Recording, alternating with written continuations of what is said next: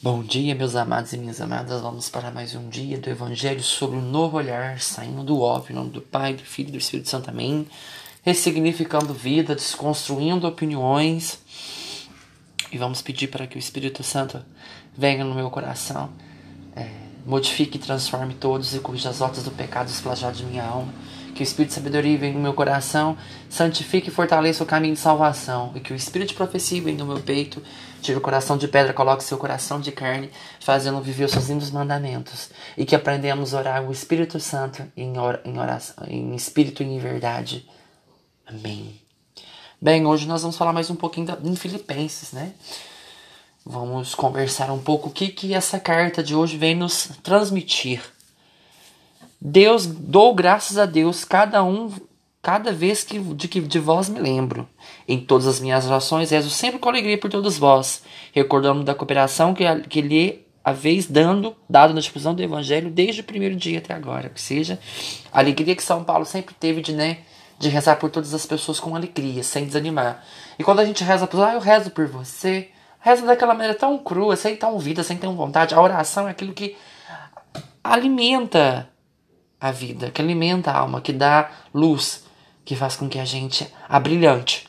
Estou persuadido que aquele que iniciou em vós essa obra excelente lhe dará o acabamento até o dia de Jesus Cristo. Olha, Jesus começou sua obra, ele não deixa ela inacabada. Então, tudo aquele que ele iniciar no seu coração, a obra que ele começou, ele não vai parar. Quando eu comecei a fazer um processo de cura e libertação, não é um processo que para, é um processo que dá continuidade. Esse acabamento dele não termina, não é que nem uma casa que você levanta as, os blocos, as casas, a pintura, acabou. Não. A nosso coração é eterno, inacabado, é uma coisa inacabada. Fazei de mim a sua obra inacabada, não acabada, né? É justo que eu tenha bom conceito de todos vós, porque trago no coração por teres tomado parte na graça que me foi dada, tanto na minha prisão como na defesa e na confirmação do, Evangelho. Ou seja, São Paulo apóstolo não desanimou nem preso, nem livre, não desanimava em nenhuma circunstância, ele levava a palavra e as pessoas tomavam posse da graça de Deus. Tomavam posse daquilo que lhe era dado por acréscimo. Então, quando a gente toma posse, é tão bom quando você anda com uma pessoa abençoada, com uma pessoa ungida, não sem pecados, mas pessoas que vivem dentro da graça de Deus. Um dia eu li um livro que chama 40 Dias de Bênção de Maldição, e quebrando isso. Lá fala, as pessoas pedem bênçãos, mas não vivem bem dentro das bênçãos. As pessoas vivem na graça, pedem a graça, mas não vivem dentro da graça. A gente tem que aprender a viver dentro dessas bênçãos, aprender a viver dentro dessas graças para a gente não deixar passar.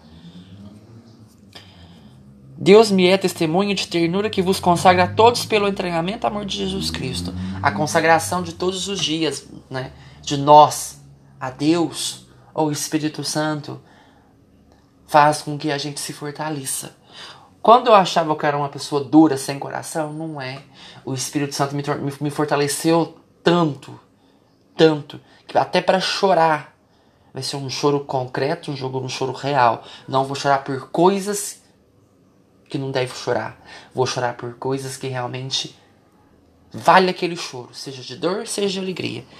Peço na minha oração que a vossa caridade se enriqueça cada vez mais de compreensão e critério, com que possais discernir o que é mais perfeito e vos tornar puros e irrepreensíveis para o dia de Cristo, cheios de frutos da justiça que provém de Jesus Cristo para a glória e louvor de Deus. Amém. Olha que coisa mais linda que São Paulo apóstolo pede. Que peço na minha oração que a vossa caridade se enriqueça. A nossa caridade tem que se enriquecer, nosso amor tem que crescer. Para que possa cada vez mais compreensão e critério discernir o que é perfeito. A palavra perfeito está em hebraico, quer dizer maduro. Perfeito não é uma pessoa que não erra, não é uma pessoa isenta de pecados, é uma pessoa madura. Ou seja, madura dos pecados, ciente das consequências que o mal tem, ciente das coisas que o inimigo lança.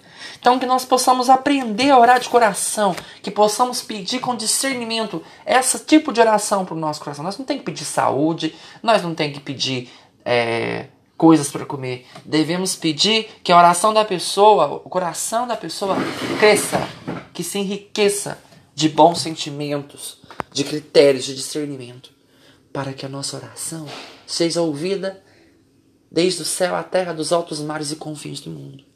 Precisamos aprender enriquecer a nossa, a nossa alma para a gente aprender a enriquecer a nossa oração. E que essas palavras de hoje possam cair profundamente em vosso coração. Louvado seja nosso Senhor Jesus Cristo, para sempre seja louvado. Que Deus vos guie, vos proteja, vos abençoe esse final de semana. Amém.